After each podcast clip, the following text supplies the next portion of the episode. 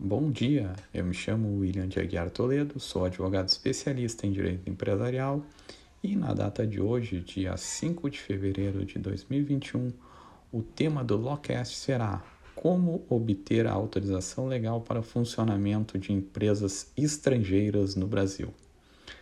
Bom, de acordo com a legislação brasileira, mais especificamente entre os artigos 1134 e 1138 do Código Civil Brasileiro e os artigos da IN 3 77/2020, uma empresa estrangeira precisa, para funcionar no Brasil, de uma autorização específica.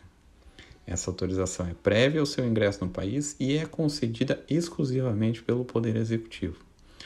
O requerimento de autorização deve vir acompanhado de diversos documentos, dentre os quais a prova dessa sociedade estar constituída conforme as leis do seu país, o inteiro teor de seu contrato social, cópia do ato que venha a autorizar o funcionamento do Brasil, cópia ou, ou documento que demonstre a nomeação de representante no país, o último balanço societário, dentre outros documentos.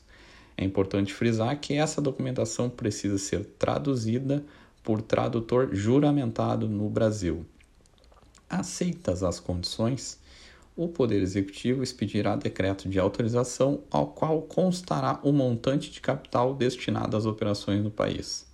A sociedade estrangeira funcionará no território nacional com o nome que tiver no seu país de origem, podendo, se quiser, acrescentar as palavras do Brasil ou para o Brasil.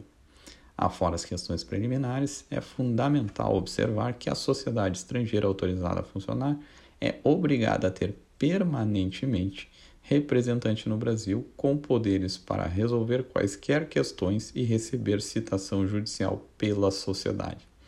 Logo, a representação de empresas estrangeiras necessita de uma pessoa residente e domiciliada no país, seja ela brasileira ou não, tenha vínculo ou não com a empresa requerente.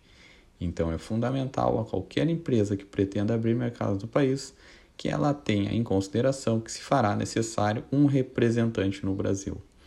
Lembramos que o estrangeiro com visto de visita, ou seja, aquele que permite estada de 90 dias renováveis por mais 90 dias, não tem capacidade jurídica dessa representação, porque não há, nesse caso, o ânimo de permanência no país.